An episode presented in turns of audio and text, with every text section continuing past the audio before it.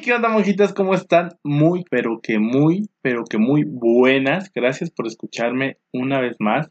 Es el cuarto, ya el cuarto programa de las Hamson News. Estoy muy feliz de, primero, de, de, que me estés escuchando y segundo, pues de yo estar grabando, ¿no? Esto es muy padre, es algo muy, pues muy chingón, la neta, que me está pasando. Y pues al camino vamos y ahí nos andamos, o como has dicho, pues bueno, entonces, es, pues vamos a empezar con las noticias, ¿qué les parece? Y hoy les tengo cuatro, no, son tres noticias muy importantes. Que, híjole, hay carnita de dónde agarrar, pero es, es difícil, es complicado como seleccionar como las noticias que les voy a presentar. Yo les quiero presentar aproximadamente cuatro al día. Es que cuando se tornan un poquito largas, prefiero recortarlas para no aludirlos tanto. Pero pues vamos a empezar con las noticias, amigos. Estas son las Hamsam News. Amigos, la primera nota es una piedra en el Senado. Sí, amigos, una piedra en el Senado. ¿Recuerdan el problema que les platiqué, la toma de la CNDH que se originó el fin de semana pasado, no?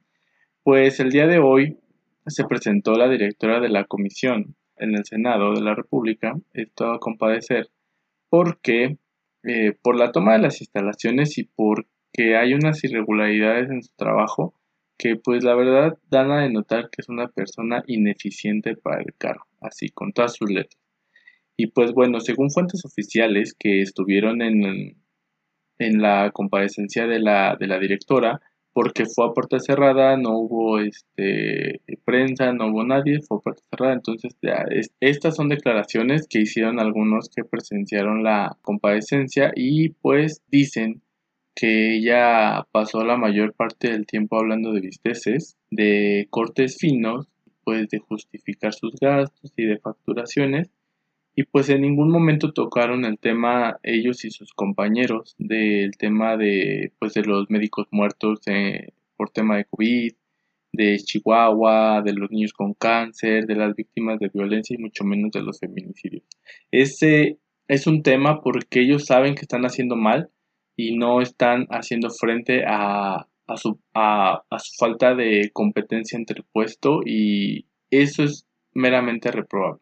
Pero bueno, a pesar de que los senadores eh, exigieron su renuncia, ella se mostró pues tranquila porque prácticamente contaba con todo el apoyo de sus compañeros y pues no mencionaron nada más al respecto, pero los mismos senadores exigieron su renuncia y eso es algo que pues que sí están tomando en cuenta porque no hay que dar el puesto a una persona que pues prácticamente va a hacer nada para, para ayudar a, a los derechos, ¿no? Entonces, por otra parte, el pliego petitorio del Frente Nacional Ni Una Menos, que son las personas que tomaron las instalaciones de la CNDH, fue aceptado. Entonces, esto es una buena noticia. Bueno, indicó la, directora en un comunicado que dio, indicó que eh, ya se está preparando un documento con las recomendaciones generales contra la violencia de género y los feminicidios. En dicho comunicado está exhortando también a los gobiernos, tanto el federal como los, los estatales, a que dejen de minimizar el problema y que se tome en cuenta como una que se nos está saliendo de las manos. ¿no? Entonces dijo que dicho comunicado va a estar listo para la siguiente semana, solo nos queda esperar que esto sea cierto, que no les estén dando por su lado nada más, ¿no? Entonces, eh, por otra parte, eh, las víctimas de la violencia ya tuvieron una reunión con la, secretaria de Gobernación, Olguita Sánchez Cordero. Ya tuvieron junta con ella. La secretaria dijo que su próxima junta va a ser para el 17 de septiembre. Mencionó también que como ya están siendo atendidas por una instancia federal, ya no es necesario que sigan eh, manteniendo las instalaciones de la CNDH oprimidas o tomadas. Pues yo les sugiero que no suelten que no suelten hasta que les den todo lo que ustedes les están pidiendo, porque ahorita es como, ah, pues ya les estamos haciendo caso, ya sálganse y después ya la sacan, refuerzan la seguridad y ya no pueden hacer otra vez un movimiento como ese. Entonces, si ya lograron que, se les dé seguimiento, que se acepte su, pliego petitorio, ahora hay que hacer que realmente se cumplan las peticiones que están haciendo y las recomendaciones que, que, que tiene que cumplir el gobierno de la CNDH. Entonces, eh, ese es como pues algo bueno y malo dentro de esta noticia que, les comentaba yo el día martes, me parece. Y si no han escuchado el, el podcast del día martes, los invito a que vayan y que lo escuchen eh, para que estén más o menos al margen de ahorita de lo que les estoy hablando. Si ya lo escucharon, pues muchas gracias por escucharlo. Esta, es todo por esta nota. Vamos a la siguiente nota. Bueno, pues fueron 14 propuestas las que se presentaron que podrían poner en jaque mate al coronavirus en 8 semanas. Así es, en 8 semanas. Y es que el día de ayer los exsecretarios de salud de los últimos tres gobiernos que fueron Enrique Peña Nieto, Felipe Calderón y Fox, se reunieron para acordar y presentar una estrategia para terminar con el coronavirus en un plazo de ocho semanas. Así como lo oye. Aunque parece una locura, no está tan descabellada la idea y es que las 14 propuestas prácticamente son. Punto número uno es cobrar la conciencia en la población de que la pandemia es larga, o sea que esto ya se prolongó demasiado y que va a durar un poquito más, pero hay que hacerlos conscientes para que aguantemos más, ¿no? Eh, también ellos, como segundo punto, proponen una base de datos nacional para el rastreo y el seguimiento de los casos, saber dónde están y qué seguimiento se les está dando, si están tomando medicamentos, si son, eh, si son graves, si son leves o si son asintomáticos. Todo ese rastreo ellos proponen. El control del número de fallecimientos, o sea, que no haya como los arrastres que mencionaba el secretario político López Gatel, que hay días que hay más muertos porque son de otros días, entonces no se tiene como un seguimiento o un control de los fallecidos, de las personas que fallecen por coronavirus. El cuarto punto es tomar una ofensiva de una epidemiología de precisión y encontrar al virus. Lo que yo les comentaba al podcast pasado, que no solamente es como ver que alguien llegó mal al hospital y hacerle la prueba del coronavirus, sino buscarlo y encontrarlo, encontrar al virus de una manera precisa. Esto mediante el punto 5, que es hacer pruebas masivas, 127 mil pruebas semanales. Ellos consideran que es bueno para encontrar casos sintomáticos y asintomáticos y poder contenerlos. Después de esto viene el punto 6, desarrollar una encuesta ya que es necesario un muestreo nacional para las estadísticas y los números que se tienen que presentar a la población. El número 7 es unificar y mejorar la atención de los enfermos, que en todos lados se unifique la manera en la que se el tratamiento que se les da y cómo es que se les da el seguimiento para que todos o la gran mayoría puedan salir ilesos de esta enfermedad. El plan de coordinación entre federación y los estados, que tanto los estados como el gobierno federal estén informando de la misma manera, que estén trabajando de la misma manera para poder contrarrestar los casos de coronavirus. El punto 10 es una política económica de quedarse en casa con un ingreso mínimo vital. Esto, esta propuesta es eh, dar apoyos económicos por número de familia para evitar que salgan a las calles a exponerse a, contraer el virus. El número 11 es un comité científico de alto nivel, esto para que pues sean las propuestas por los tratamientos que se deben de, implementar en los enfermos de coronavirus y a la, a la vez, como en puntos anteriores, coordinarlos y unificarlos para todo el país. El número 12 es una ley de cuarentena estableciendo los derechos tanto los individuales como los de los demás. Como todos sabemos amigos, ya estamos hasta la madre de estar encerrados y en muchas familias se ha sabido que es o hemos visto en redes sociales que se están peleando o que ya los divorcios están, pero al por mayor, ¿no? Entonces, yo creo que es importante también como hacer conciencia un poquito de los derechos que tenemos nosotros como individuos y que tienen los demás. Así que esta campaña yo siento que está muy bien para evitar los pedos y ser un poquito más conscientes de que estamos conviviendo con personas que tienen derechos y están conviviendo conmigo que tengo derechos amigos. Entonces, esta es una buena propuesta. La tercera es una campaña de vacunación extraordinaria contra la influenza, porque como les había yo comentado, el licenciado político Gatel había dicho que se iba a aplazar la pandemia hasta abril del próximo año. O sea, es una locura. Entonces, eh, aquí la propuesta de una vacunación extraordinaria, o sea, más allá de lo normal, es para las infecciones respiratorias o, el tema de la influenza no afecte o no aplace más el tiempo del virus eh, en el país. Entonces, esta también es una buena propuesta. Por último, el número 14 es la preparación de la logística para la llegada de la vacuna contra el coronavirus. Entonces, es importante tener una logística de qué se va a hacer, cómo las van a implementar y para dónde, para qué estados, para qué lugares, ya teniendo la base de datos exacta de qué lugares o dónde es que se tienen más brotes, a lo mejor más personas asintomáticas que son las que más esparcen el virus, entonces atacar principalmente a esas personas, bueno, no atacarlas de golpearlas, atacar de ponerles la vacunita para que dejen de estar propagando el virus. Creo que estas propuestas no son nada descabelladas, creo que están muy, muy lógicas en cuanto a al atacar al virus y contenerlo. Y ustedes pensarán, ¿qué fue lo que dijo el doctor político López Gatel? Y de verdad a mí me hubiese gustado mucho que él hubiera dicho que muchas gracias por la aportación, que sentía que se ahogaba ya con tanta presión, aceptar y reconocer que está muy tenso, que este que lo iba a checar o algo así o por lo menos dar las gracias, ¿no? Por el apoyo que están mostrando, sea con fines políticos o no, están mostrando un apoyo y están mostrando qué es lo que él puede hacer, que nadie le está diciendo qué hacer o qué es lo que puede hacer porque se nota que él no tiene la experiencia, aceptarla o revisarla por lo menos, ¿no? Pero lo que dijo fue que, pues, esa se trataba de una formulita mágica y que si esa era una formulita mágica como otros países, no la habían tomado en cuenta. En pocas palabras, amigos, se burló de estas recomendaciones y pues no las tomó en cuenta. Aparte, se exhortó a los exsecretarios de que debieran a cuansi menos de patentar su, su formulita, no se la vayan a robar a otros países. O sea, la verdad, ahorita no estamos como para andar de burlones. Es como cuando el tonto del, del salón se burla del más listo.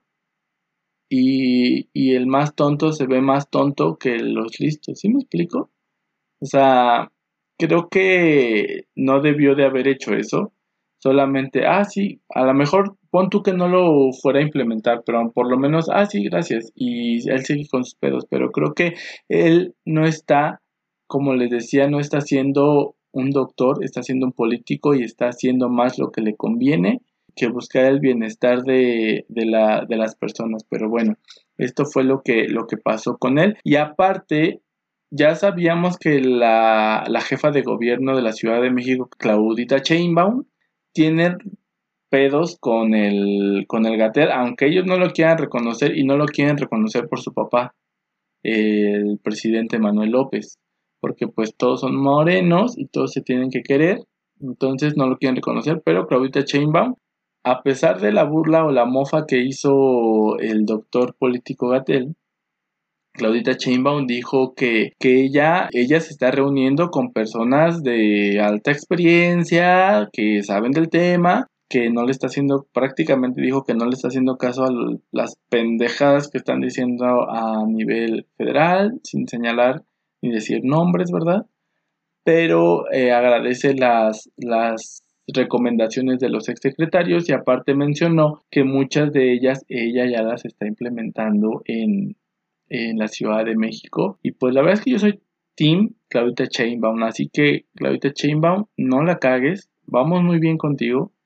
Digo, yo no vivo en la Ciudad de México, pero pues lo estás haciendo muy bien y estaría bueno mm, los demás gobernadores que sigan las recomendaciones de los exsecretarios por bien de la sociedad, ya no por quedar bien con el patrón. Bueno, no con el patrón, con el papá, porque el patrón es otro señor. Entonces, que queden bien con, con, el presidente Manuel López, que no lo hagan por eso, que ya lo hagan por, pues por la, la, pues sí, por la población y más que nada porque pienso que el gobierno, en general, de cualquier partido político, el gobierno tuvo en esta, en esta pandemia la oportunidad de poder sacar la casta, de poder decir toda mi inversión a salud, toda mi inversión a, economía, a que las familias no les falte dinero, que si perdieron su trabajo, un seguro de desempleo, cosas así, ¿no? Y sacar la casta y que uno dijera, este gobierno está viendo por nosotros y está haciendo cosas que otros gobiernos no hubieran hecho. Creo que esta era su oportunidad para sacar la casta, para de verdad mostrar lo que nos habían prometido, pero llegaron a un punto en el que nos están ignorando, están haciendo de lado el bienestar social y están dejando en prioridad lo que es la rifa de, del dinero, porque no es una rifa del avión, es rifa de dinero. Están eh, poniendo en prioridad Santa Lucía, están poniendo en prioridad el tren Maya, la refinería de Dos Bocas y a nosotros nos están dejando de lado y en segundo término. Y eso no debió de haber sido. Eh, esta es una, a lo mejor una es una recomendación que yo les hago a ellos. Ustedes pudieron haber hecho lo mejor para que nosotros confiáramos en ustedes y sin necesidad de hacer campañas políticas, votar por ustedes porque se nota lo que están haciendo por la población. Pero si no lo están haciendo, lo único que están provocando es que para las próximas elecciones, pues Morena que fuera, que fuera del gobierno y yo y no es algo que yo yo diga sino que se nota que la población está molesta. Lo que yo creo que están haciendo es asfixiarnos tanto hasta el próximo año para que todos los recursos que no están dando los suelten el próximo año y sean compra de votos. Compra de votos para el próximo año porque el próximo año son elecciones en muchos estados del país y están en juego muchos puestos que Morena necesita para seguir con su mandato total. Entonces, eh, amigos, yo los exhorto a que se pongan las pilas, a que compartan con sus amigos esta información. A lo mejor no precisamente el podcast, sino que ustedes mismos les compartan esta información en una plática, en una charla, para que sean conscientes de lo que está sucediendo. Pero bueno, dicho esto, pasamos al siguiente tema porque en ese tema ya me extendí un poquito. Pasamos a la siguiente nota. Los cachitos huerfanitos, amigos, como les comentaba, una rifa. Una rifa se aproxima. El próximo 15 de septiembre se llevará a cabo la rifa de dinero. No hay más. Rifa de dinero por parte del gobierno federal. A casi una semana del sorteo existen muchas inconsistencias amigos que hay que hacer un análisis, hay que profundizar, no nada más hay que quedarnos en el ay qué bonito nos lo están pintando todos, no hay que hacer un análisis, hay que hacer un análisis de todo esto, porque miren amigos, la primera de ellas es que en un lapso del 10 de marzo de este mismo año al 11 de agosto del mes pasado, eh, el director de la Lotería Nacional informó que le faltaban vender el 66% de los boletos. O sea que solo había vendido el 33% de marzo a agosto.